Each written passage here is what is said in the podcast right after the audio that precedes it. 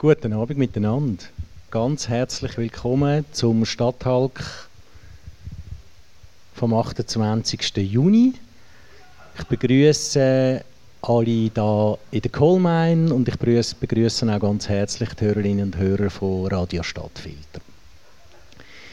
Er mischt seit einigen Jahren in der Winterthurer Gastroszene äh, alles ein bisschen auf, mindestens ein Teil mit dem Rosa Pulver, mit dem Don Camillo, mit dem Weinpunkt, mit dem Lazima, das Bar, neuerdings Bistro George, hat er eine kleine, spannende Gastrogruppe aufgebaut.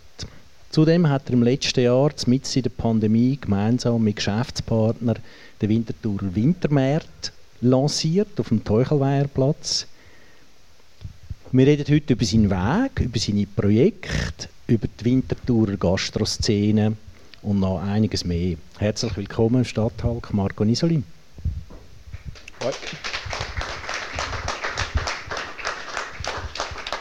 Schön bist du da. Äh, wir freuen uns, äh, ein bisschen mit dir über Gastro zu reden, über äh, eine spannende Branche, die auch eine anspruchsvolle Branche ist, die auch äh, jetzt gerade ziemlich schwere Zeiten auch hinter sich hat oder, oder immer noch hat. Wir werden genau über das auch reden.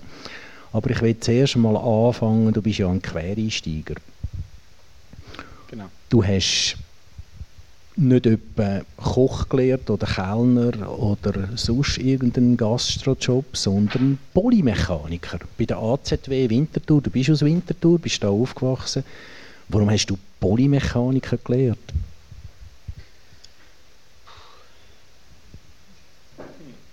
Hey, es hat recht viele Sachen gegeben. Ähm, es hat auch recht viel gegeben, was mich interessiert hat. Dann nachher, äh, ich habe aber immer umgebastelt. Ich habe damals mit dem äh, Partner von meiner Mutter auch zusammengelebt, der so ein bisschen in dieser Branche war. Und wir haben recht viel in der Freizeit irgendwelche Sachen gebaut und gemacht. Ich glaube, das hat schon auch so einen Einfluss gehabt. Und, aber ich glaube, am Schluss, ganz ehrlich, habe ich einfach irgendeine Grundausbildung machen, so blöd wie das tönt. Und gedacht, ja, jetzt machst du mal etwas. Und dann habe ich dann auch ziemlich schnell wieder etwas anderes gemacht. Hast die Lehre gemacht und bist nachher auch noch im weitesten Sinne auf dem Beruf geblieben, hast noch bei Zimmer geschafft, früher in Sulzer Medica, ähm, bist dann nochmal in einem Unternehmen und parallel dazu aber Party. Und nicht nur Party gehen, sondern du hast angefangen, Partys organisieren. Kannst du ein bisschen erzählen, was das war und was ihr dort gemacht habt? Du bist 20 gewesen, oder sogar noch, noch ein bisschen früher sogar? Ja, ein bisschen früher. Ähm, angefangen, ich habe äh, mal mit 13, 12, 13, glaube ich, so einem recht shady Hütli bei einem Fußballplatz einen alten Plattenspieler gefunden, hat dann repariert und äh, mit dem einen Plattenspieler so ein angefangen Musik zu machen. Dann irgendwann mal ein Mischpult kaufen und dann irgendwann mal einen richtigen Plattenspieler.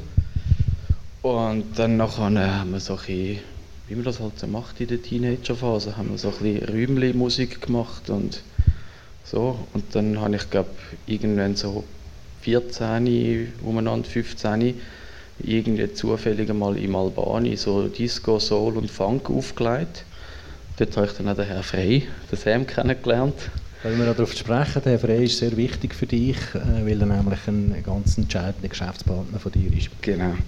Ähm, ja, und so irgendwie das reinkommen und dann so im Albanien hat es in den letzten Jahren doch auch immer wieder mal Veränderungen gegeben, es hat mal neue Farben noch gegeben, dort so ein bisschen mitgemacht und dann über das so die ganze Kultur, Szene, sage ich mal, reingekommen, dann relativ lange im Salzhaus geschafft und nebendran haben wir mit äh, anderen Freunden zusammen so Partyreihen aufgebaut, wo wir dann so quartalsweise Live-Sachen gemacht haben und so zwischendrin nur, so, nur mit DJ-Acts. Und das ist irgendwie Albani, Salzhaus, Kraftfeld, teils St. Gallen und sonst ein bisschen umeinander. Und manchmal sind wir in die Berge gefahren oder sonst irgendetwas. Ähm, ja, das habe ich eigentlich recht lang gemacht. Nebst dem, dass ich auch selber gefeiert habe, zwischendrin. Und im Salzhaus habe ich dann aufgehört, nachdem ich, also als ich mich selbstständig gemacht habe, habe ich noch etwa zwei Jahre im Salzhaus gearbeitet Und dann war es eigentlich immer so, gewesen, Freitagabend bis um 6 Uhr im Kaffee, dann ins Salzhaus, Produktionsleitung bis am Morgen um 5 Uhr, 6 Uhr, dann heim schlafen und am Morgen um 8 Uhr wieder Kaffee machen. Genau, du sprichst Kaffee an, das war nämlich der, der Einstieg von dir in, die Gastronomie in Winterthur, wenn man jetzt die Partys mal nicht, nicht dazu rechnet, wo ja ein Stück weit auch schon Event, Gastronomie das war. Das war nämlich 2011 gewesen. Da bist du 24 und hast dort äh, das Lokal eröffnet, La Cima, hat das damals geheißen, an der Neustadtgasse. Das ist äh, ein spezielles Konzept gewesen. Du hast nämlich einen, einen Coiffeursalon mit einem Kaffee verbunden. Ja, also nicht ich, sondern wir. Also wir haben das, das dritte gemacht. Ich bin einfach der Gastroteil und sie sind der Coiffeurteil Und ja, das war wirklich ein Gemeinschaftsprojekt. Gewesen. Das ist mir schon noch wichtig. Genau, wir reden gerade über das und das hast du immer wieder auch betont in unserem Vorgespräch, dass es immer ganz viele Leute sind, dass es nicht einfach nur der Marco Nisoli ist. Ich glaube, das ist dir sehr wichtig und da werden wir sicher auch noch zu reden kommen, äh, wie entscheidend das eben ist, dass man gemeinsam Dinge angeht, äh, gerade auch in so einem doch schwierigen Business wie Gastronomie. Ich möchte aber dich ein bisschen fragen, äh, 24 ein Kaffee eröffnen, Kaffeebar eröffnen, das macht man ja nicht einfach so, einfach so, oder? eigentlich hätte, eigentlich hätte es einen Club sollen geben. Also eigentlich hätte es einen Club sollen geben. genau. Wir haben halt die Partyreihe also näher von der Partyreihen eigentlich äh, der, der Schritt äh, zu einem Club. Ja, ich habe dann gerade noch so Kurven gekratzt. Irgendwann. Also aus diesen Partyreihen ist halt schon immer wieder mal der Gedanke entstanden, hey, warum immer Fremdveranstaltungen machen an anderen Orten und eigentlich Tage und Wochen verlöhlen mit Deko bauen und machen und tun und am Schluss laufst du raus und hast zwar Uhr geil gehabt, aber bist einfach kaputt und verdienen tust eh nichts. Und das war ja nicht das Hauptziel, gewesen. aber haben dann so gefunden, eigentlich wäre es halt schon auch lustig, mal einen eigenen Club zu haben. Und der Gedanke, der ist dann so über mehrere Jahre irgendwie so ein mitgeflossen, umgegeistert, zwischendrin nachher versandet und dann ist wirklich so zufällig irgendwie das mit einem Kaffee entstanden. Und ich habe dort dann schon gefunden, ich bin eigentlich gar nicht so unglücklich, ist kein Club. Ich finde es schon auch noch easy, wenn ich nicht nur in der Nacht muss leben muss. Das war ja eine, eine Lokalität äh, am Anfang, wo nicht ein Gastrobetrieb war. Da war etwas anderes drin. Da hat man ziemlich viel gemacht. Also ihr habt ziemlich viel gemacht. Ihr habt, ihr habt investiert, ihr habt äh, selber auch äh, den, den Umbau gemacht. Ähm, da fragt man sich natürlich auch, ja, wie hast du dir das können leisten Ich habe einen Privatkredit bekommen, ganz einfach. Ganz klassische private Geschäftsbeziehung, äh, Starthilfe, Privatkredit mit normalen Zinsen und habe äh, dank dem recht viel gelernt, wie das funktioniert. Das ist nicht einfach so, ein da mach mal, sondern ich habe schon zwischendurch mal aufs Dach bekommen, wenn etwas nicht funktioniert hat. Ich meine, du bist zwar 24 gewesen, und da ist man sicher ein bisschen unbekümmerter als im höheren Alter mit 35 äh, heutzutage. Aber gleich, oder? Der Schritt ganz genau gewusst, hast ja nicht, auf was dich einlässt. Zum Glück nicht. Also ich würde es wieder machen, aber hey, ja, es ist so. Also recht ähm, schon ziemlich blauäugig und einfach mal irgendwie los und halt einfach auch sich nicht zwingend oder nicht im Vorfeld schon überlegen, was es bedeutet und halt einfach, dann hat der Tag halt aufs Mal 16 Stunden oder 17 Stunden und einmal 8 Stunden und das ist aber wie okay. Und dann eben, du hast es gesagt, du hast dann weiter im Salzhaus geschafft und irgendwann ist das dann ein bisschen viel geworden, oder? Nach dem Salzhaus und am Morgen Kaffee machen oder Bar. Und dann hast du gehandelt, oder? Genau. Also es ist äh, zum einen das sicher einfach zu viel geworden. Irgendwann habe ich gemerkt, dass ich nicht mehr gleich mag auch mit 25. Und habe dann gefunden, es kann nicht sein, dass ich am Morgen bei mir im eigenen Geschäft stehe und die Augen nicht offen behalten kann, weil ich nebendran in der Nacht in einem Club arbeite, weil ich es einfach noch lustig finde. Und habe mich dann dazu entschlossen, den Job im Club aufzuhören und äh, ein bisschen ausgeschlafener Kaffee machen. Und dann kaum ist das Lazima gut gelaufen. Ähm wirklich nicht viel später, 2015, hast du den zweiten Betrieb übernommen, das Don Camillo. Don Camillo, Pizzeria an der Steinberggasse damals, ich, ich merke gerade, dass ich nicht Wintertour bin und nicht alles so ganz genau. Ist das eine Pizzeria vorher? Es ist die älteste in der Altstadt. Ja. Ja. Das ist ja dann ein, ein, ein, nochmal ein grosser Schritt, oder? Du hast einen Betrieb, du hast deine ersten Learnings gemacht, äh, gemerkt, äh, was, was, was schwierig ist. Guten Abend was schwierig ist, was gut läuft und, und dann der Schritt, einen, einen zweiten Betrieb äh, zu übernehmen, ähm, ist der grösser gewesen als der Schritt, einen ersten Betrieb zu eröffnen oder ist dann einfach irgendwie klar gewesen, jetzt geht es weiter? Äh, kannst du das ein bisschen schildern, wie das äh, damals war? Nein, ich will nicht sagen, es ist ein grösser, aber ein kleinerer Schritt gewesen. Es war einfach ein anderer gewesen, oder ein weiterer. Ähm, ich finde Pizzaverein, ich finde es irgendwie, ich habe einen schönen Ort gefunden und es ist wirklich, das ist wirklich recht Zufall gewesen. Also wir haben äh, die Nachbarn nebendran, der Hacko, hat mir angerufen, die hätten ziemlich sicher ganz vielen anderen können anrufen, die mehr Ahnung hätten von dem Ganzen wie ich. Und das ist so gewesen, der Werner Blaser hat die Pizzeria glaub, fast 40 Jahre geführt, hat es dann verkauft an Royal Döner und dann hat Royal Döner noch knapp zweieinhalb Jahre geführt und dann ist sich das Gerücht umgegeistert, dass dort alles zugeht und die älteste Pizzeria ein Kebabladen wird. Fair enough, kann man machen. Hat nicht alle mega cool gefunden und dann hat man mich gefragt, ob ich nicht die Pizzeria übernehmen damit es eine Pizzeria bleibt. Und dann, ja, ich war am Arbeiten, bin dann schnell runtergefahren mit dem Velo, habe es nochmal angeschaut, bin Uhr gefahren und dann auf dem Aufweg zufällig den Freddy von Gloriawald und so, so eine Wintertour gesehen, wo in der Loge am Arbeiten war und habe ihm einfach so zugerufen, wenn ich das machen würde, ob er mitmachen und Geschäftsführung übernehmen und hat das ein paar Tage überlegt und hat zugesagt. Das ist ein etwas, was sich, was sich durchzieht, dass du, so scheint es mindestens von außen, äh, eine gute Hand hast, auch die, mit den richtigen Leuten äh, Sachen zu machen. Oder? Es ist irgendwie, der Freddy ist für dich einfach klar gewesen, das ist, das ist der Richtige für die Pizzeria. Ist er ja dann auch gewesen, jahrelang der Richtige? Super gewesen, super. Ähm, ja, ich kann es nicht sagen. Äh, auch da, es hätte wahrscheinlich auch ganz viele andere Leute gegeben, die funktioniert hätten. Und ich habe ihn jetzt auch nicht wahnsinnig gut kennt vorher. Das Einzige, was ich irgendwie gewusst habe, er ist gut vernetzt in der Stadt, er schafft seit Ewigkeiten in der Gastro, ich finde ihn einen guten Typ und ich könnte mir gut vorstellen, mit dem zusammenzuarbeiten. Und dann haben wir ein paar Panache zusammen getrunken und geschwätzt und das hat irgendwie funktioniert.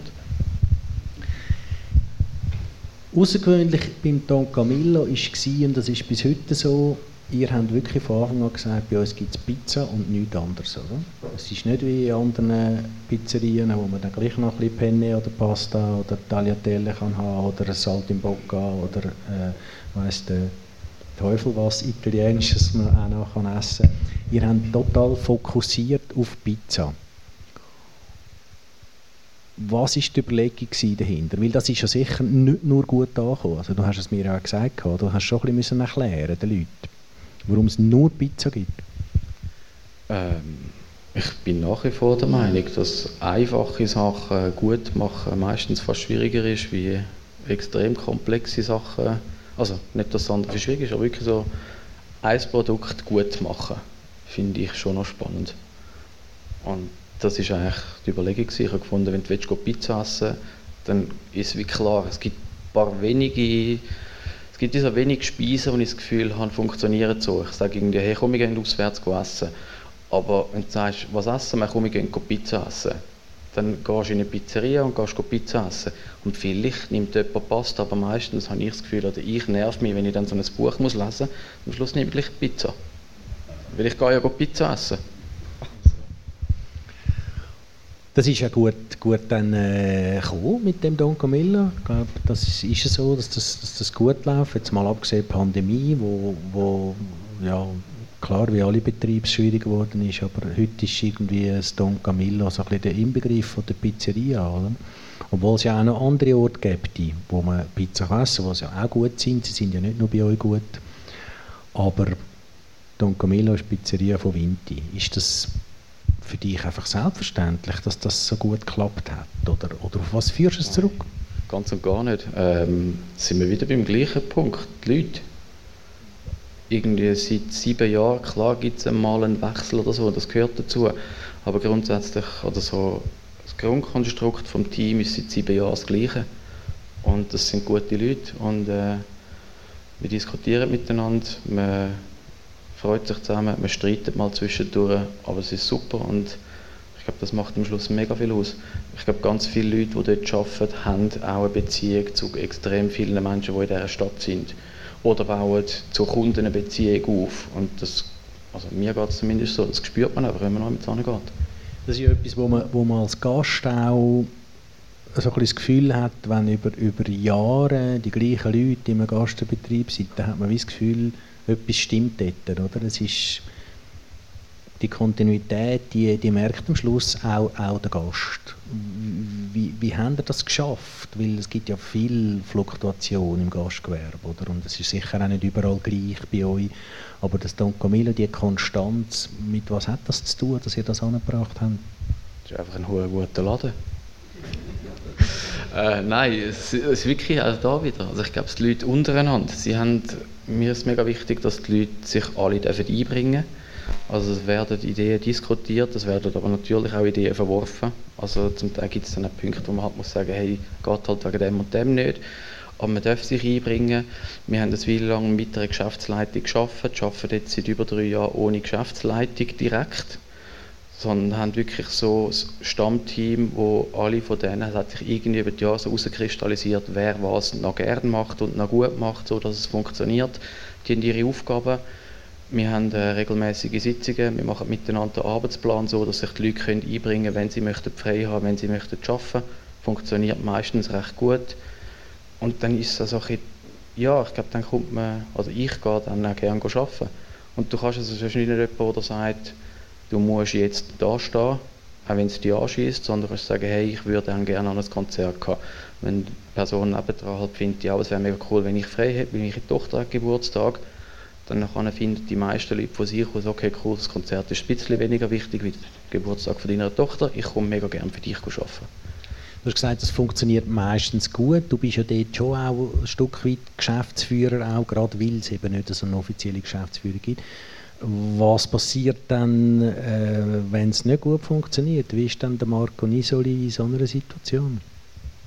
Also wie, wie, wie, wie bist du als Chef in so einer Situation? Ähm, letztes Jahr haben wir gerade an einer Sitzung so einen, so einen Moment gehabt, wo es ein bisschen hitzig geworden ist, genau wegen so Themen.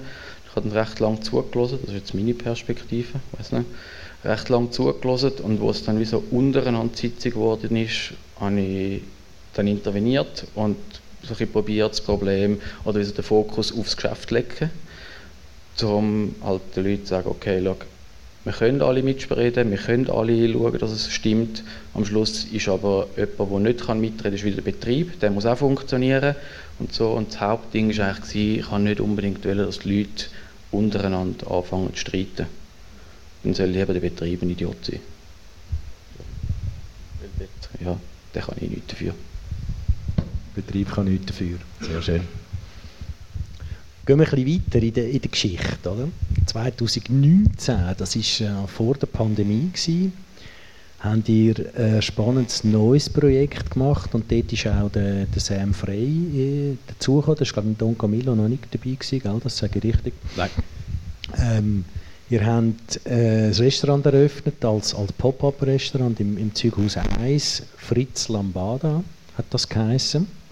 Aus dem Fritz ist inzwischen die Rosa geworden kommen wir gerade drauf. Das Fritz Lambada war äh, das Restaurant gewesen, ähm, im, im Zughaus 1, wo, wo ihr zwischenzeitlich dort geführt habt, mit einem sehr speziellen Dekor, äh, mo weiße Monoblockstühle hat es ähm, und äh, ganz einfach, äh, aber sehr spezielle Küche.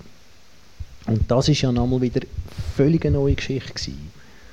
Kaffee, Bar, Pizzeria, und dann Fritz Lambada. Ja, das Fritz Lambada ist ja ursprünglich im Roten Turm entstanden und hätte eigentlich irgendetwas zwischen der Bar und dann ist wieder so der Bogen und einem Club können werden und dann nachher haben wir das aber so ein bisschen angeschaut und durchgerechnet und irgendwie gemerkt, dass das so nicht funktioniert oder wir das so nicht möchten und haben uns dann dazu entschieden, ein Restaurant zu machen. Und dort ist dann auch der Simon Schneeberger ins Spiel gekommen, das haben wir das dritte gegründet. Der damalige Küchenchef. Genau. Äh, und haben dann das Restaurant geführt im Roten Turm oben und haben dann relativ bald jetzt kämpfen mit, sag jetzt mal, baulichen Problemen, gebäudeseitig und so.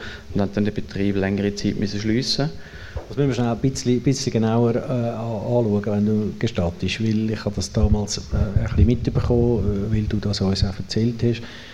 Das ist der Rote Turm, 23. Stock und dort ist der Lift nicht ganz unwichtig und der Lift ist einfach kaputt gewesen, oder? Und wenn im 23. Stock der Lift nicht geht, dann ist das nicht so gut für das Geschäft. Und ihr habt einen ziemlichen Kampf gehabt, auch dort muss man sagen, mit der Vermieterschaft. Kannst du ein bisschen schildern? Ich weiß, du bist ein netter, anständiger Mensch und redest nicht gerne schlecht über, über andere Leute, aber äh, als ich das gehört habe, habe ich gefunden, das, das gibt es ja nicht, oder? Äh, ja, jetzt ohne irgendjemandem zu nahe treten. Es ist, ja, es recht eine schwierige Zeit gewesen. Wir haben, äh, also der Lift hat angefangen zu spinnen. Also es hat mehrere Momente gegeben, wo Gäste beim Rein- oder Rausgehen im Lift stecken geblieben sind. Das spricht sich ziemlich zügig um und wir haben dann eigentlich von heute auf morgen keine Gäste mehr gehabt und äh, haben dann aber so einen probiert, den Betrieb aufrechterhalten, was halt schon sehr schwierig war. Und jetzt im Nachhinein muss ich eigentlich, oder jetzt muss ich fast sagen, es war eigentlich okay gewesen, dass er dann gar nicht mehr funktioniert hat, weil dann haben wir auch wirklich können zutun. ja, und ähm, dann war es eine Geschichte gewesen. Wir haben äh, gut etwa drei Vierteljahr mit der Verwaltung müssen streiten, damit wir eine Entschädigung bekommen. Wir mussten Miete weiterzahlen für ein Lokal, das wir nicht dann können brauchen Und das hat, ja, es war nicht ganz einfach für den Cashflow, wenn nichts reinkommt und vieles raus sollte. Eine Zeit lang war es dann nur noch eine Bar, gewesen, oder? In, der, in der letzten Zeit von der, von der Laufzeit von dem, von dem Mietvertrag. Und dann Befreiung, wo er, wo er den Mietvertrag los sind, oder? Ja, genau. Also wir haben den Mietvertrag halt noch gehabt, haben dann das Lokal, also wir sind dann in dieser Zonenzeit, haben wir uns dann überlegt, was wir machen können. Aus dem ist dann das Pop-up entstanden im Zughaus. Und der Ursprungsgedanke war eigentlich, das Pop-up machen und nach der Sanierung wieder zurück in den Turm. Die Verhandlungen haben sich aber nicht unbedingt vereinfacht und wir haben uns dann darum auch entschieden, dass wir nicht mehr zurückgehen und haben dann eigentlich das Lokal verkaufen dann hat uns die letzten zwei Jahre nicht nur in die Hand gespielt, um ein Restaurant zu verkaufen. Hat auch wieder, also ja, das war der Leerstand. Gewesen. Und der mit der Bar wäre der Gedanke gewesen, dass man eigentlich so eine Rochade könnte machen mit einem anderen Bar, der zugeht und einem Team, das keinen Job mehr hat. Und dann wäre die Idee gewesen, dass man eigentlich das Team könnte nehmen, dort hin und dann eine Art Fusion machen von zwei Baren, die gut vernetzt sind in Winterthur. Das wäre so ein in der Theorie. Hat nicht ganz funktioniert dann ist alles ein anders gekommen. Aber wenn wir jetzt äh, einen, einen, kleinen Sprung machen, dann äh, kann man sagen, das Lokal, das heißt eben heute Rosa Pulver und man kann wirklich äh, guten Gewissens sagen, ein, ein Riesenerfolg. Oder? Ähm, 14 Gummio-Punkte hat der Michael Dobler bekommen, respektive haben ihr bekommen. Der Michael Dobler ist der Küchenchef das nehme ich ein bisschen Wunder, weil Gomio ist ja durchaus ein bisschen eine ambivalente Geschichte in der Gastronomie. Es hat äh, Gutes und Schlechtes. Ähm, ist im Restaurant Akazie, muss ich noch sagen, wenn das nicht alle wissen, ist das Rosenpulver äh, inzwischen. Was würdest du sagen, also Michael Dobel war der Koch des Monats gewesen, im Februar, entsprechend mit Publicity, also im Februar von dem Jahr. Ist Gomio eher Fluch oder Segen? Ähm, ich glaube weder noch. In, ich glaube, der Betrieb hat es aus meiner Sicht geschafft, trotz Punkten, wo man dann irgendwie das Gefühl hat, man schreckt vielleicht eine gewisse Gäste ab, sondern es, äh, ja, trotz dem Foodangebot oder trotz der Karte und dem Ambiente es irgendwie äh, sehr flach behalten. Also ich habe gerade letztens ein gut, schönes Feedback bekommen von jemandem, der gegessen mit den Eltern. Und völlig perplex war, dass dort drin Leute in Trainerhosen hocken, Leute in Anzügen, irgendwie junge, alte.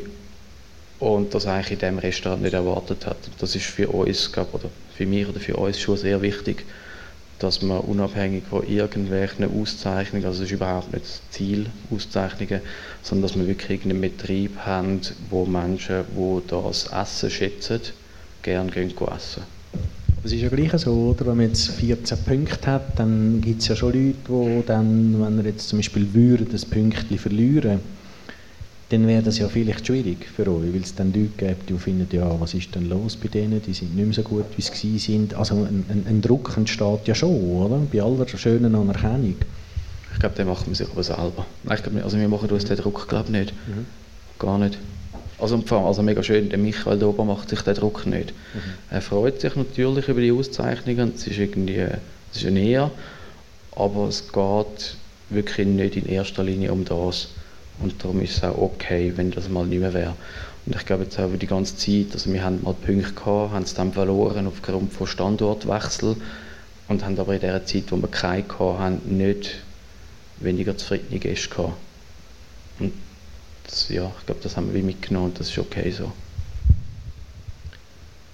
Und jetzt ist ja nachdem wir uns zum Vorgespräch, Vorgespräch getroffen haben, ist, du hast das mitbekommen, du schmunzelst, hat ja der, der Binding heisst er zum Nachnamen, hat äh, vom Trübli hat 16 Punkte bekommen. Ist das jetzt, freut ihr euch jetzt für ihn oder findet ihr, ah, der ist jetzt irgendwie besser als wir und jetzt sind wir nicht mehr das beste Restaurant von Vinti? Nein, super. Ich mag es ihm mega gerne. Er hat jetzt irgendwie die letzten Jahre sehr fest auf der Sonne geschafft und äh, ich glaube, er macht das auch mit mega viel Herzblut und äh, hat es absolut verdient, dass er oder sie als Betrieb die Anerkennung bekommt. Unbedingt. Wir haben vorher über das Vernetzen geredet und, und eben viele Leute kennen und, und, und die richtigen Partner auswählen. Wie erlebst du die Vernetzung in der Gastronomie in Winti? Also jetzt hast du von einem, von einem Kollegen geredet, der auch ein äh, tolles Restaurant führt. Ist da ein, ein, ein, ein enger Austausch da oder wie, wie, wie, muss man sich das vorstellen? Da gibt es ja auch noch Gastro Wintertour, das ist eine Organisation, wo, ja, wo ich will es jetzt gar nicht werten. Erzähl, erzähl ein bisschen, wie, wie, wie, wie tauscht man sich aus in der, in der Gastrowelt? Weil ich kann mir vorstellen, dass du als Quereinsteiger ja vielleicht auch vom einen oder von der anderen so ein bisschen als, ja was, der hat ja keine Ahnung und äh, gut, das kann man vielleicht jetzt nicht mehr sagen nach zehn Jahren, wo du so viel gemacht hast, aber äh, man ist als Quereinsteiger nicht immer gern gesehen. Wie hast du das erlebt und, und wie eng ist der Austausch mit anderen Gastronominnen und Gastronomen in Winterthur? Äh, ich glaube, das hat so beides. Also da hat es irgendwie, wie soll ich sagen, klar, die einen Leute kennen sich, aber ich glaube, dort merke ich für mich ohne Wertung, dass ich schon noch nicht gleich lange in der Gastronomie bin. Ich glaube, es gibt schon noch solche die älteren Gastronominnen und Gastronomen, wo ich nicht weiß, was für einen Austausch das die untereinander haben. Aber jetzt gerade so in einer neueren Generation, dort habe ich das Gefühl, haben sie alle sehr gut miteinander, man redet miteinander, man geht zueinander essen ähm, ja, oder man hilft sich auch. Oder jetzt irgendwie, gerade in den letzten zwei Jahren hat man glaube schon einmal mehr Austausch gehabt. Also ich hatte jetzt zum Beispiel extrem viel mit dem Wieder zu tun gehabt. Und so, und von dem also ich habe jetzt nicht irgendwie negative Erlebnisse oder so. Es kann natürlich sein, dass die einen mir das einfach nicht sagen. Aber in der Gastronomie äh, redet man doch, erzählt man sich und Geschichten und der redet mit dem und da kommt ja sicher etwas mit über, oder nicht? Wohl, aber das wird ja dann so geredet und über das redet man nachher nicht mehr. Okay. Reden wir doch gerade ein bisschen über, über die Gastronomie in Winterthur. Oder? Winterthur, die sechstgrößte Stadt von der Schweiz. Ähm, jetzt maßen wir gleich ein bisschen das Urteil an. Ähm, ich bin erst seit 15 Jahren in Winterthur. Ich muss immer aufpassen, ich bin ja nicht Winterthurer. Aber für das Winterthur so eine grosse Stadt ist, ist ja Gastronomie jetzt nicht äh, unglaublich innovativ in dieser Stadt. Wenn man, wenn man, wenn man schaut, was ist passiert in den letzten Jahren, dann muss man wirklich sagen, zum Glück gibt es den Marco Nisoli und den Sam Frey und, und so Leute, wo, und wo Alex und Alex Binding, genau. Es gibt noch ein paar andere, aber ich meine, ja. Es dürfte mehr geben. Es ist so. Hey, ja, ich muss da schon ein bisschen vorsichtig sein. Ich finde Winterthur jetzt gastronomisch gesehen schon also ich bin nicht vorsichtig, ich finde es eine Wüste im Verhältnis zu anderen Städten. Also es dürfte wirklich einfach mehr spannende Sachen geben. Und äh, ich bin mega froh, wenn ganz viele Leute Pop-ups machen und Restaurants auftun und zutun und neue Sachen ausprobieren, weil ich glaube, das Potenzial wäre riesig. Also ich glaube vor allem die Nachfrage und die Entwicklung in der letzten Zeit, die ich zumindest mitbekomme, also in den letzten 10, 15 Jahren, die ist extrem gewachsen mit was hat das zu tun? Ich meine, die andere Seite ist ja, dass viele äh, Blindlinge in die Gastronomie gehen und, und das unterschätzen und dann merken, wie, wie komplex und anspruchsvoll das Business ist. Hat es dann mit dem zu tun oder warum ist gerade in Winterthur eben, äh, gibt's zu wenig Leute, die etwas wagen. Man könnte im Kulturbereich schauen, wo in den letzten Jahren ganz viele spannende neue Sachen entstanden sind. Eine Jungkunst, ein Lauschig, äh, neue, neue Projekte, wo Leute sich etwas getrauen. Also die Leute sind ja, sind ja da, wo, wo, wo wollen etwas bewegen, das Museum schaffen, was es neu gibt und, und, und weitere Sachen. Ähm, was glaubst du, an was liegt es? Du hast das Wort Wüste gebraucht. Warum bleiben wir jetzt mal bei dem Bild? Oder? Es ist ja zum Glück auch ein bisschen übertrieben, äh, ja. aber ähm, äh, was liegt was nicht? Ich, also meine Theorie ist bis zu einem gewissen Maß, dass immer noch mitschwingt, dass Winterthur eine Arbeiterstadt ist. Also wenn man schaut, was es für Beizen gibt, ich sage bewusst Beizen, dann sind das irgendwie klassische Arbeiterbeizen, die man hat. Und die braucht es unbedingt. Ich gehe mega gerne dort hin. Aber die Leute, die verkehren, man ist von, wie soll ich sagen, ja, es ist wirklich so, dass Arbeit, man geht am Morgen, die Wintertour gehen die wenigsten, glaube ich, am Morgen aus dem Haus, gehen in einen Kaffee, trinken dort einen Kaffee und gehen dann arbeiten. Das macht man in anderen Städten recht regelmäßig, also auch in der Schweiz. Und in Winterthur hast du das nicht so oft. Und das gleiche Spiel, glaube ich, umgekehrt. Die Leute gehen dann jetzt wir geht arbeiten, geht posten und geht heim essen. Also wenn ich solche vergleiche in einem Umfeld, dann hat es Leute, die auf Zürich ziehen, mal, in jungen Jahren. Die einen kommen Familien über, ziehen wieder zurück auf Vinti und wenn die, die keine Familien überkommen oder auch Familien überkommen und dann mal Vinti auf Besuch kommen, die geblieben sind, kommen und finden, hey komm, machen wir etwas, gehen wir raus. Dann heisst ja komm, ich koche doch die etwas, vielleicht gehen wir noch ein Bier trinken nachher. Und das ist für mich recht zeichnend, das ist wirklich wertungsfrei. Ich finde die essen und kochen mega schön. Ich mache das auch gern. Aber ich glaube, dass ein Großteil der Bevölkerung in Winterthur mehr so funktioniert, wie umgekehrt. Also, dass man Jetzt muss ich ganz schnell, ich komme gerade zurück, ich nehme mich ganz schnell Wunder, was kocht der Marco Nisoli die wenn er kocht? Äh, gestern Abend habe ich Pasta gemacht, also ich mache echt gerne selber Pasta. Gestern Abend habe ich Pasta mit Leftovers gemacht. Also Pasta mit, äh, mit der Nudelmaschine? Mit dem, äh, wie heisst das? So einem äh, Wallholz. Also eigentlich ist es ein Buchenhügeli, das ich vom Lassima habe, vom Bauen, wo das beste Wallholz ist. Sehr gut. Habt ihr das gehört? Das ist ein Tipp. Zurück zum Thema. Also du sagst, es liegt fast ein bisschen mehr am, am Publikum in Winterthur, als dass es Leute gibt, die sich getrauen, etwas zu machen. Es hängt natürlich beides miteinander zusammen. Genau, also ich glaube, es ist beides. Du hast zum einen, also gerade so, wenn wir jetzt bei dem, beim Kaffee am Morgen bleiben, es gibt wenig Kaffees, die am Morgen früh auftun, einfach weil es nicht rendiert. Und solange kein Kaffee offen hat, geht niemand Kaffee trinken und sind wir umgekehrt genauso. Und das Gleiche, wir haben es vorher besprochen, draussen mit nachher noch zu Nachtessen. Dann hast du gesagt, ja, bis wir fertig sind, ist irgendwie 9, halb 10, dann gibt es ja nichts mehr zu essen, 20, darum gehen wir in Santa Lucia. Probieren wir 20 am 10 etwas essen. Also schnell so. zu erklären, wir werden nicht bis um 9 Uhr reden, der Marco und ich, aber gemeint war, dass bis wir da mit der Veranstaltung fertig ist, ist, ist es 9, Viertel ab 9. Ja. Oder, aber das ist genauso, das genau. sind genauso die Punkte und ich verstehe es, also jetzt äh, aus wirtschaftlicher Sicht von unserem Betrieb müssen wir die Läden zumachen, weil einfach am, also nach einem halben Zehn kommen noch drei Knöchel rein, wenn es gut läuft. Interessant ist ja in der Altstadt, oder, dass man dann, wenn, wenn der Wochenmarkt ist, am, äh, was ist es, Freitag, Dienstag, haben mehr Kaffees offen, oder? weil da weiss man, man hat Frequenz in der Stadt und dann kann man es kann quasi wagen, aber sonst sind viele dann am Morgen zu, abgesehen von diesen zwei Tagen. Das war, glaube ich, beim Placimo auch so, gewesen, oder? Wir haben am Anfang recht lang sieben Tage offen gehabt, von morgen um sieben Uhr und das hat okay funktioniert wenn du deine eigenen Stunden nicht rechnest. Nachher haben wir dann später auf da.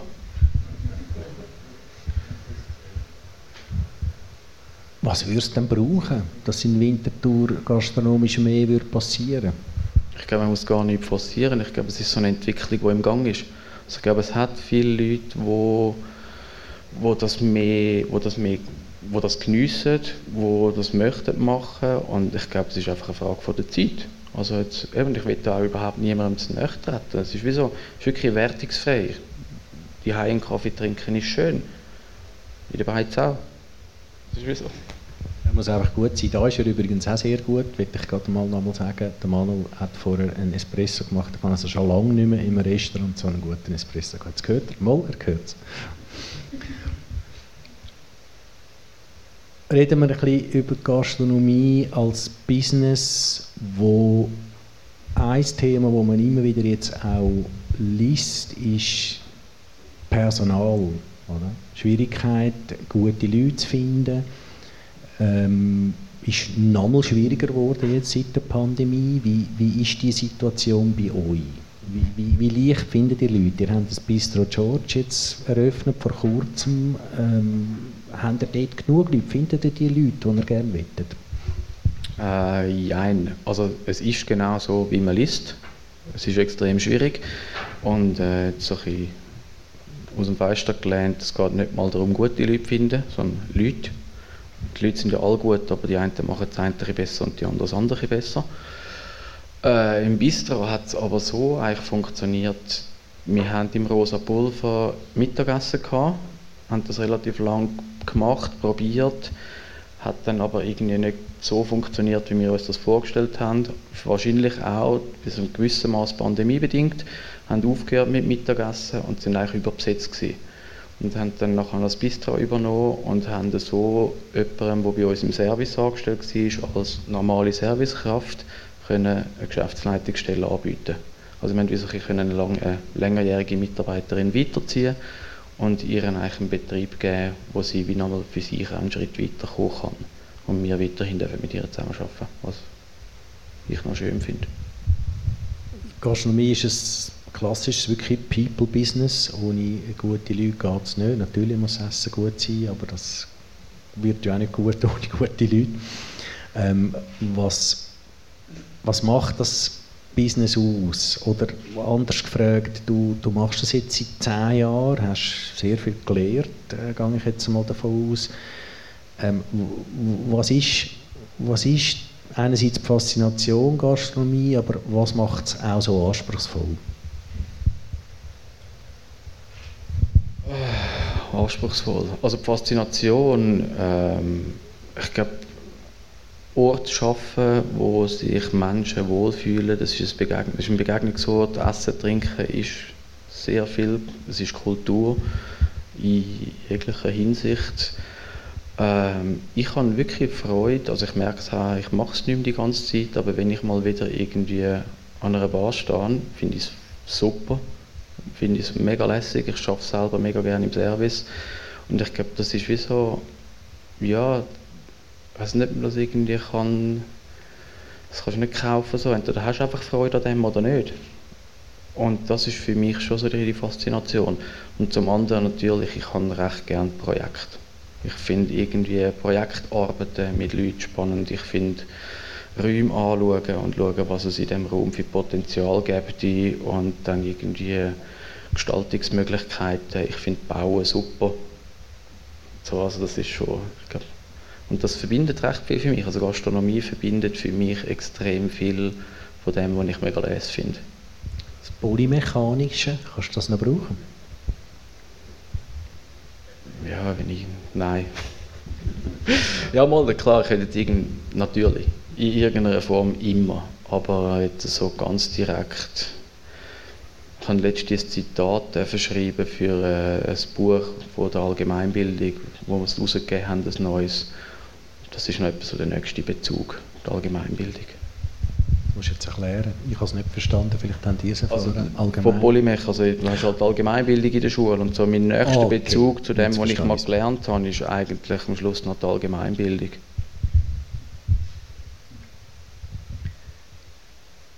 Was sind deine grössten Learnings in diesen zehn Jahren? Und was, wo, was würdest du sagen, nein, das passiert mir jetzt nicht mehr? Das ist, äh, die Fehler habe ich gemacht, die mache ich jetzt nicht mehr. Ja, das sage ich sicher nicht. Ich, äh, also nicht welche Fehler, ich sage nicht mit welche Fehler, aber dass mir etwas nicht mehr passiert. Ich schaffe es ganz sicher, einmal einen Schuh rauszuziehen, irgendjemand. Also hoffentlich auch. Ein, Schuh ist jetzt ein grosses Wort, aber vielleicht reden wir gleich noch schnell. Du, du hast das Lazima müssen zumachen, oder? Also zumachen. Es ist jetzt wieder offen, es ist etwa neu dort, aber der, der Betrieb, der, der ist, gehört nicht mehr zu, zu eurer Gruppe.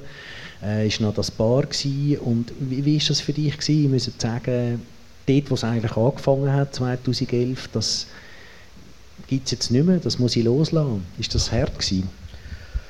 Äh, Teils, teils. Also ich habe mir schon recht lange Gedanken gemacht und es hat wie zwei Varianten gegeben. Also ich habe dort, ja, wir haben etwas ausprobiert, das hat nicht so funktioniert.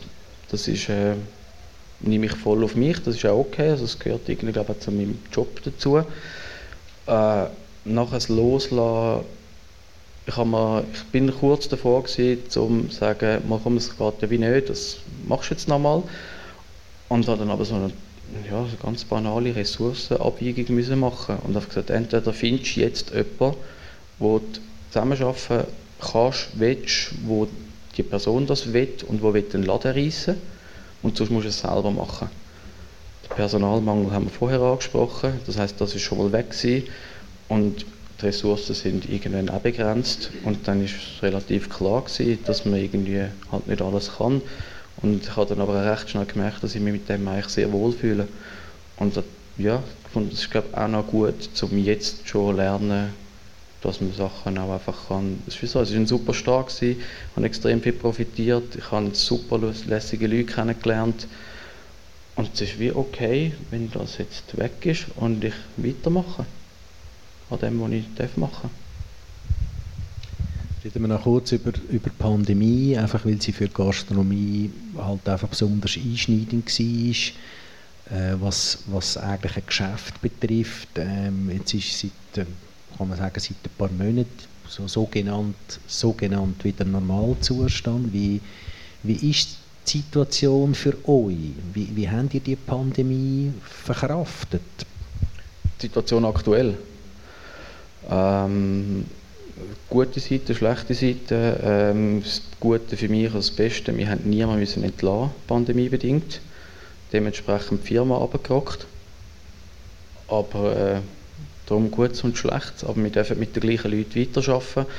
Ähm, das ist etwas, was man recht oft auch gehört in der Gastronomie. Es ist so, du hättest können das Personal entlassen.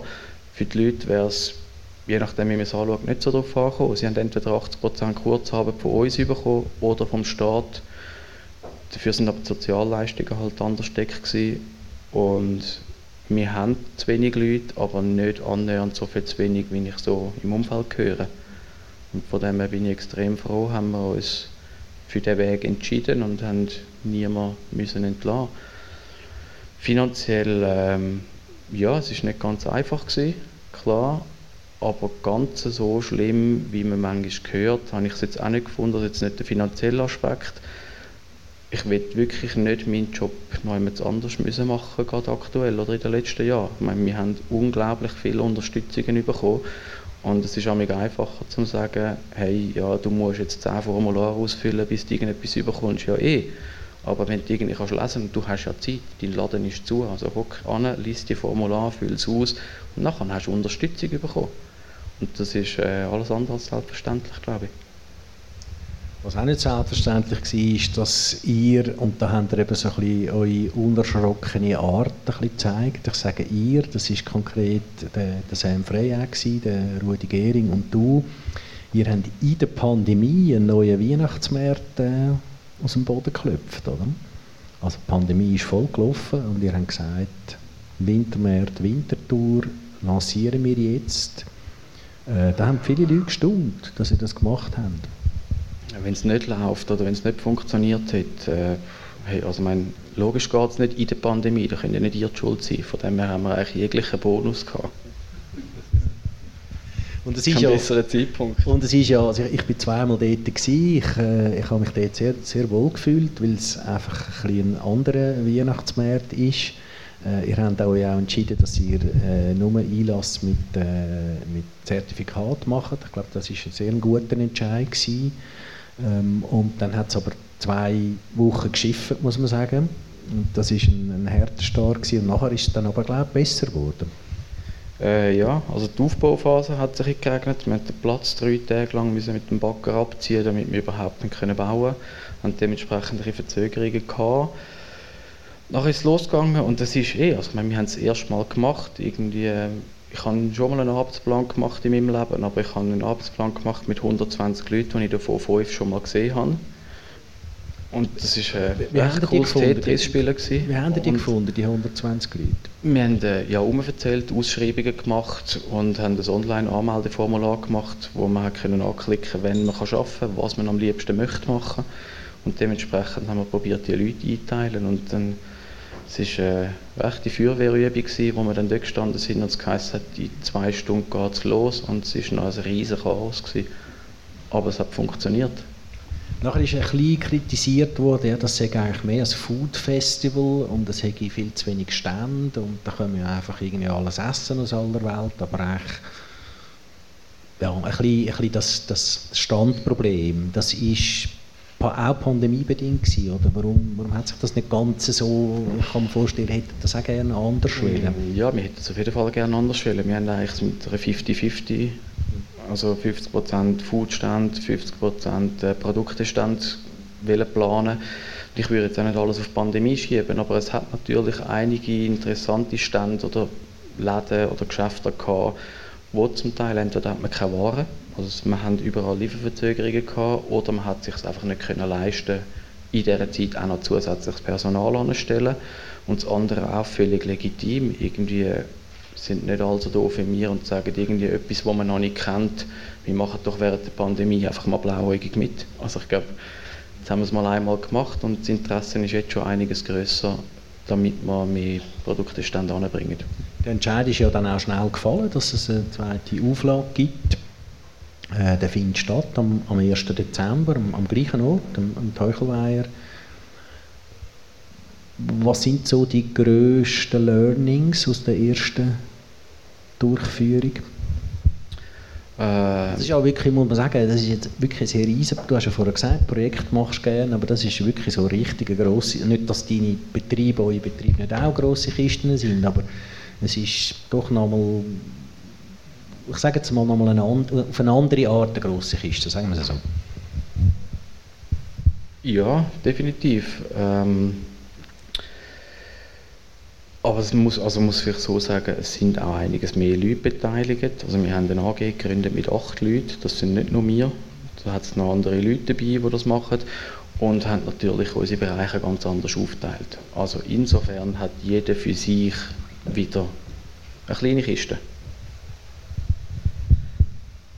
Ähm, und die grössten Learnings, die du vorher gefragt hast, also das eine, was sicher das Hauptding ist, wir haben gemerkt, dass der Platz dort hinten am Tag nicht funktioniert. Das kann sein, dass das in einem Folgejahr funktioniert. Wir würden jetzt nicht sagen, dass wir es jetzt für die nächsten x Jahre immer gleich werden machen, aber wir werden im nächsten Jahr nur noch ab dem 4 Uhr aufmachen, also unter der Woche, und Samstag, Sonntag ab dem 11 Uhr, weil wir einfach gemerkt haben, dass die Leute nicht dorthin gehen, zu Mittagessen. Das ist für uns unbefriedigend, wenn du den Tag durch einen leeren Platz hast. Das ist aber auch für den Verkauf, für, für Verkaufsstand und für die Foodstände extrem unbefriedigend, weil ja, die sieben Stunden den Tag durch kostet die gleich viel wie die sieben am Abend und es läuft einfach nicht.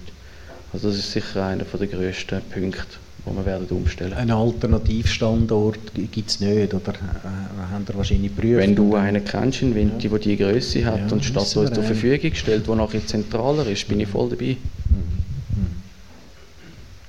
Mhm. Aber wir können Meine Idee haben sie bis jetzt abgelehnt. wir können uns freuen auf den zweiten Wintermärz das Stadtfest. Ja, machen wieder. Wieder mit Lesungen, mit all diesen Veranstaltungen, mit Konzerten, mit dem Club, den sie eigentlich auch hat. Ja, der Club hat ja leider nicht ganz so funktioniert, weil das Häuschen zwei Wochen zu spät geliefert worden ist. Das Jahr haben wir es ein bisschen früher, also nein, bestellt haben wir es dort schon, aber das gleiche Spiel mit Lieferverzögerungen überall. Es gibt wieder zwei Schale, das kleine wird doppelt so groß und äh, was sicher auch eine grosse Veränderung wird sein, das haben wir jetzt pandemiebedingt im ersten Jahr nicht gemacht, dass wir im grossen Schale haben wir eine Bar gehabt und einfach Platz zur Verfügung gestellt zum Essen. Das Jahr werden wir dort drinnen klassisch bedientes Restaurant machen, wo man dann auch Firmen-Events etc. kann anbieten kann.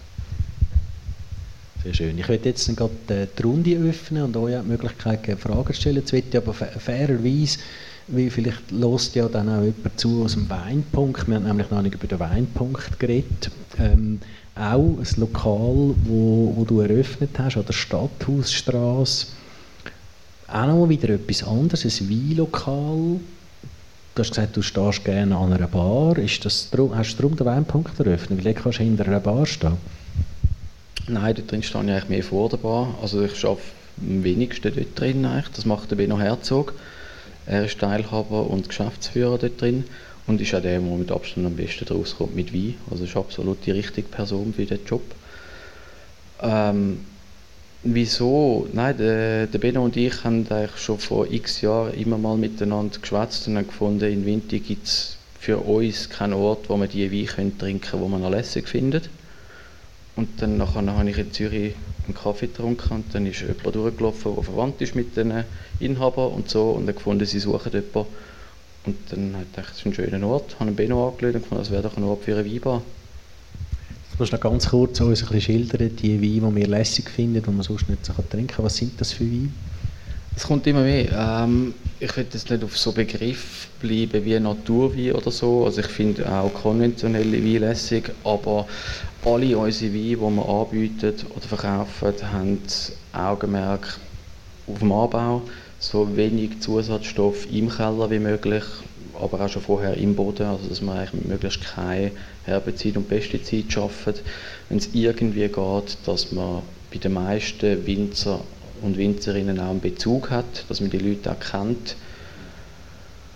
Und es kann mal sein, dass wir mal einen Wein von irgendwie Übersee haben, aber in der Regel ist es so, dass man Schweiz, Deutschland, Österreich, Frankreich, Italien, Spanien, Portugal, schon so die, sagt mal Europa, Griechenland, äh, slowenische Geschichten und eigentlich halt so die urklassische Art vom Wein machen, bevor man alle Rebstöcke verloren hat bei uns und gemerkt hat, dass man das ja chemisch kann schützen kann, hat man es auch anders, so das. Sehr schön. Gibt es Fragen aus dem Publikum? Delia wäre mit dem Mikrofon parat.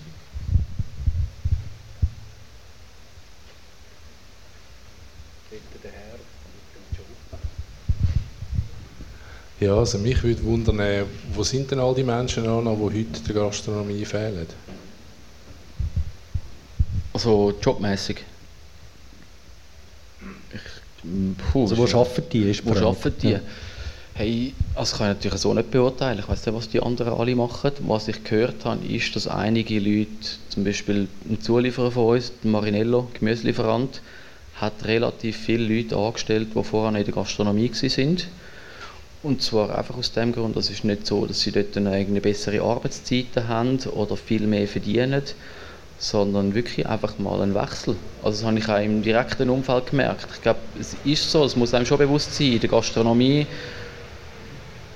es ist ein tief, im Tieflohnsegment, viele Leute, die in der Gastronomie arbeiten, machen das, weil sie Freude haben an dem, weil sie es gerne machen und leben auch wirklich so von Monat zu Monat. Und du kommst durch das fast nicht in die Situation, um einfach mal so zu sagen, hey komm, ich nehme mal drei Monate unbezahlt und schau mal, was ich in meinem Leben sonst noch anfangen könnte. Und es gibt doch noch einige Leute im Leben, die das zwischendurch einmal machen.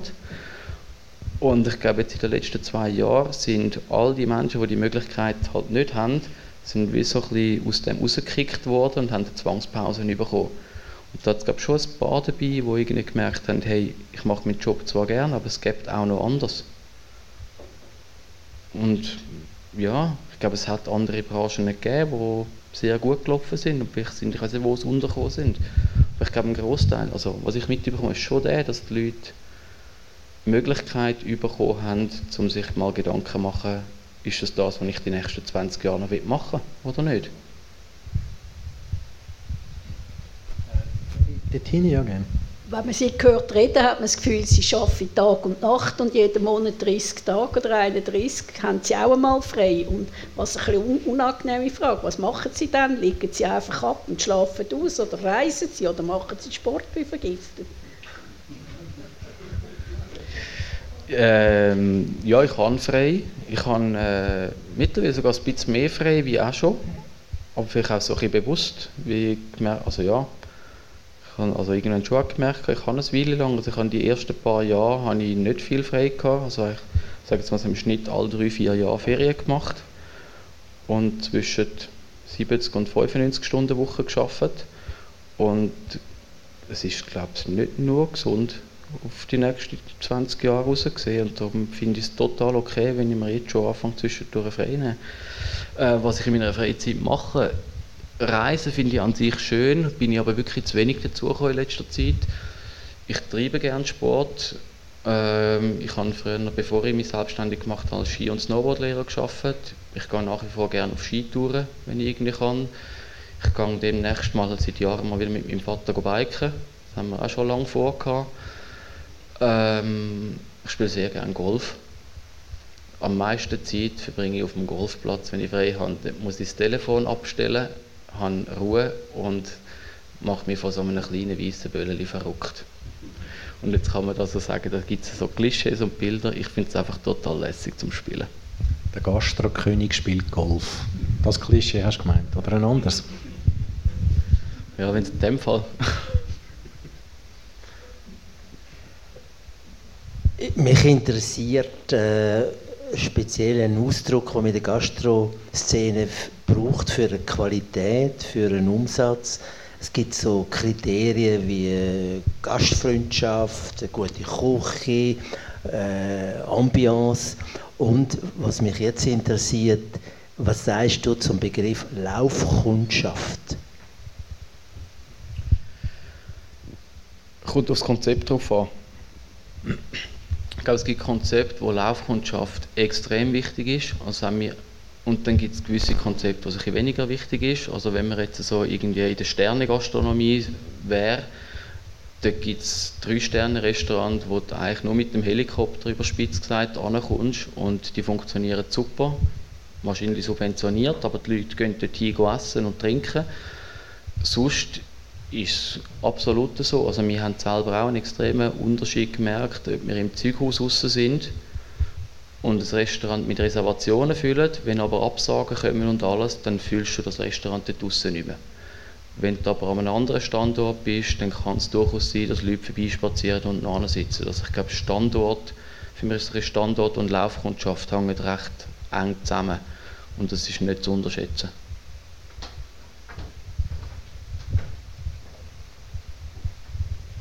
Du hast gesagt, äh, in der Pandemie habt ihr, also Gastronomen, da zwingend durcheinander geholfen. Wie genau? Aha, gut, ich weiß nicht alle untereinander, aber ich glaube, es war mehr so ein der Austausch. Gewesen. Also die einen haben vielleicht das schneller und besser verstanden und die anderen das andere. Weil ich mir klar, ich habe vorhin gesagt, so banal, ja, wenn man die Sachen durchliest, klar muss man sich mal einschaffen und man hat wie nicht, also ich glaube, es hat einem geholfen, wenn der eine sich vielleicht in dem ein bisschen mehr eingelesen hat und die andere Person sich in dem ein bisschen mehr eingelesen hat und man hat dann einen Austausch gehabt. Oder hat dann mal schon fragen hey, wie machst du das, wie meldest du deine Leute an, wie machst du das? Also diesbezüglich, glaube ich, hat man sich schon, also habe ich zumindest einen Austausch gehabt mit anderen. Ich weiß nicht, wie das anderen Leuten gegangen ist.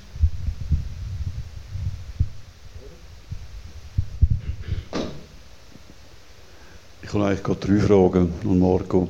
Erstens kurz, ähm, du baust ein, äh, ein, ähm, eine Gruppe auf mit verschiedenen ähm, Restaurants oder Bistros oder machst auch einen Weihnachtsmarkt.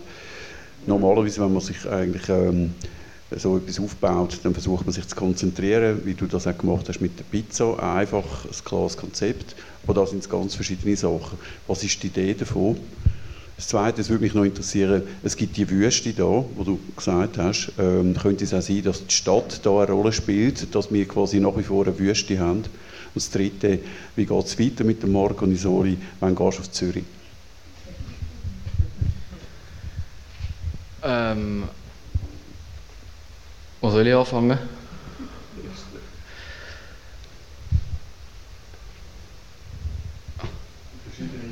Was ist die erste? Ah, das Gemisch, das Gemisch ist das erste gewesen. Ähm, hey, ganz ehrlich, so doof es tönt, es gibt kein Konzept. Also es ist wie so, ich finde irgendwie, ich finde, es hat hier alles seine Berechtigung und ich finde alles irgendwie spannend. Also es ist wie so, und es hat schon so doof, wie das tönt, es hat recht viel mit so Zufall zu, wo irgendwie passiert oder irgendeine Menschen. Und klar gibt es mal etwas, wo man sich überlegt, und sagt, hey, das wäre jetzt wie so ein logischer Schritt.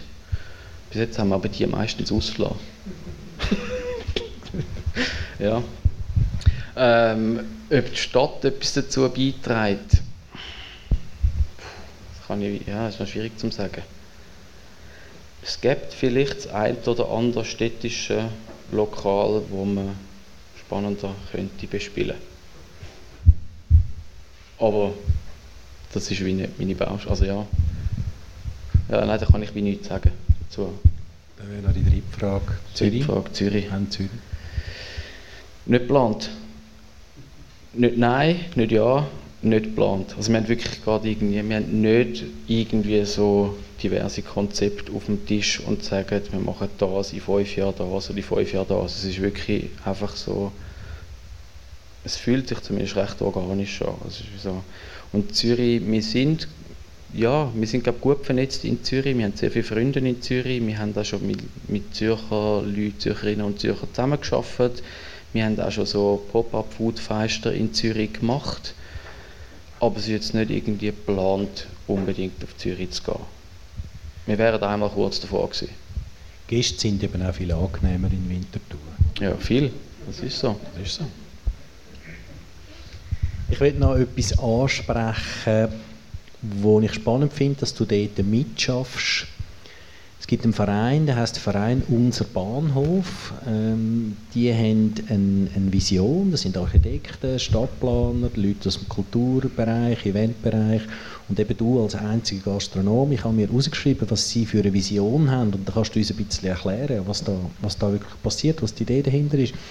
Äh, die Wahrnehmung des Bahnhofs Winterthur als Quartier soll gefördert werden. Die Bedürfnisse der Stadtbewohnerinnen und Stadtbewohner in diesem Zusammenhang sollen sichtbar gemacht und eingefordert werden. Also wenn ich es verstehe, dass der Bahnhof als Quartier nicht einfach quasi der Ort ist, wo man fast mit dem Bus überfahren wird, äh, respektive auf dem Bahnhof oben sein Auto kann parkieren sondern dass das ein, ein, ein Stadtraum kann werden. Verstehe ich das richtig? Kannst du uns ein bisschen schildern, was die Idee ist und, und auch warum du dort mitmachst?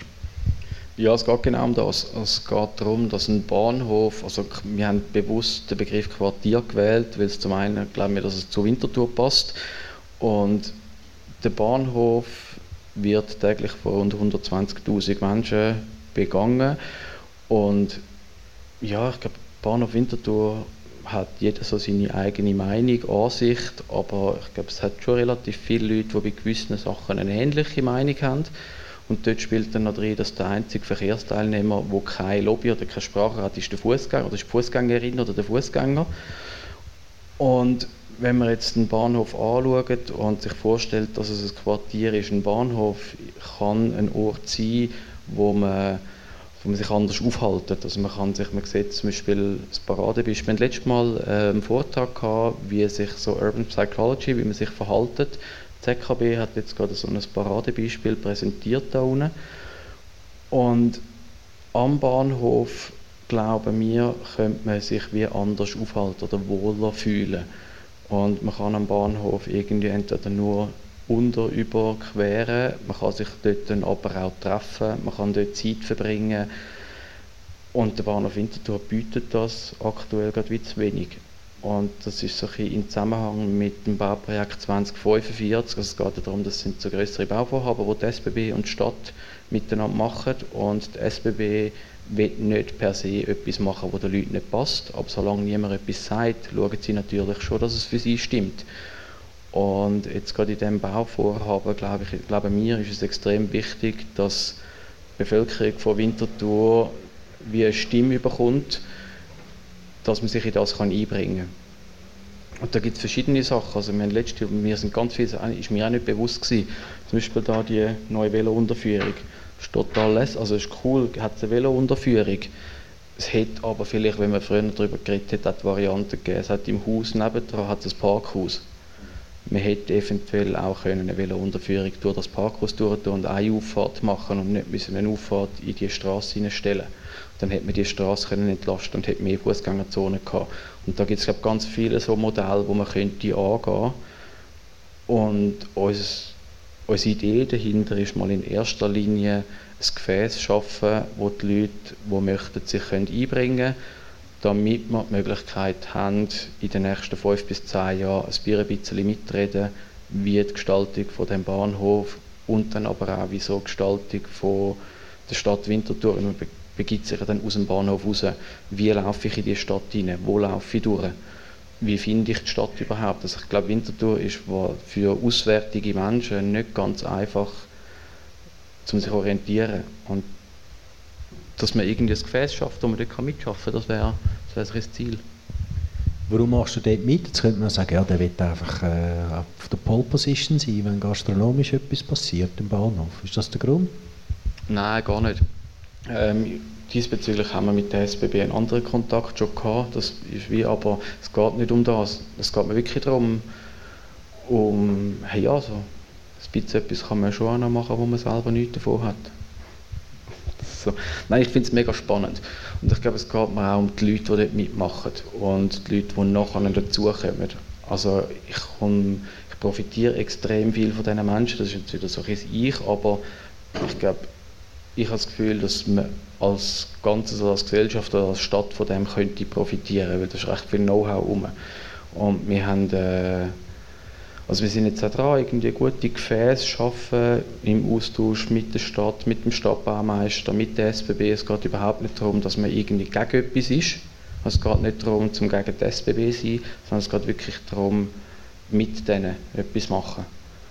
Und mir bringt das direkt geschäftlich gesehen eigentlich nichts. Ich fände es einfach schön, wenn Winterthur als Stadt ein bisschen belebter würde werden und das bringt mir dann auch wieder etwas, weil dann kann ich nämlich auch einfach rausgehen und irgendwie geniessen. Das ist ein schönes Schlusswort. Wir sind gespannt, was du und deine Partnerinnen und Partner alles werden bewegen in dieser Stadt. Ich glaube, da kommt schon noch etwas. Das tue ich jetzt dir einfach mal unterstellen. Ich weiß, du hast nichts Spruchreifs im Moment. Darum frage ich dich das jetzt auch gar nicht.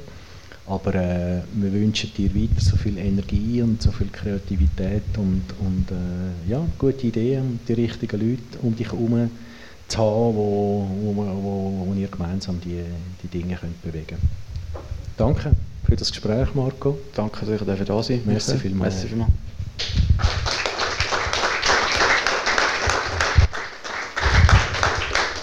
Es war der Stadthalt vom 28. Juni. Wir haben äh, heute einen speziellen Abend, insofern, weil es äh, unsere letzte Veranstaltung ist, die hier in der Coalmine stattgefunden hat. Ich möchte mich an dieser Stelle ganz herzlich bedanken beim, beim Manu und jetzt weiß ich leider nicht äh, deinen Kollegen, der in der Küche arbeitet, wie er heißt, weil wir uns glaube noch gar nie wirklich gesehen haben. Ähm, auf jeden Fall dir, Manu, und deiner Frau Katrin und allen, die hier in der Coalmine arbeiten, ganz herzlichen Dank für die langjährige Zusammenarbeit hier. Wir sind, wir sind lange hier in der gewesen.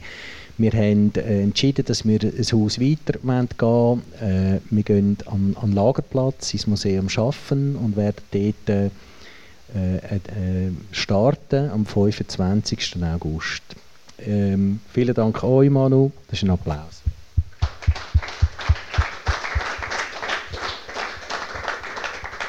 an dieser Stelle auch ein Dankeschön an die Volkart Stiftung, wo, wo das Haus ja besitzt und wo uns äh, über viele Jahre auch, auch unterstützt hat und uns ermöglicht hat, da rein, äh, die, die Talkreihe zu machen. Ich möchte mich auch bedanken bei allen, die mitwirken, ähm, beim Stadthalk, beim Andrew, an der Technik, beim Dan, der heute fotografiert, bei all unseren Partner, Partnerinnen, ähm, wo, wo uns auch ein bisschen finanziell unterstützen, dass wir das da können, können, können tragen und, und weiterführen es wird, es wird weitergehen und wir freuen uns sehr. Wir haben ein ganz spannendes Programm. Ich kann sagen, am 25. August haben wir, ich sage eben nicht wer, wir haben einen einigermaßen prominenten Wintertourer, wo glaube die meisten Leute irgendwie einen Bezug zu ihm haben. Entweder finden sie ihn lässig oder sie finden ihn doof. Und wir freuen uns sehr, dass er da ist. Äh, er war übrigens der allererste Gast gewesen, 1998 im Albani, wo der erste Stadthalt stattgefunden hat. Es ist der, ich sage jetzt noch nicht wer. Gut, ähm, habe ich noch etwas vergessen? Nein, außer dass man auch Mitglied werden im Stadthalk. Äh, da unterstützt man unsere, unsere Reihe. Das kann man einfach im, im, im Internet machen oder sonst auch auf uns zukommen. Äh, dann wird man Mitglied. Mitgliedschaft äh, bedeutet, dass man kostenlos alle 10 Veranstaltungen von uns kann besuchen kann. Jetzt freuen wir uns, wenn ihr noch ein bisschen da bleibt. Äh, Qualman ist noch einen Moment offen. Danke vielmals, dass ihr gekommen seid und einen schönen Abend und nachher einen guten Heimweg. Merci.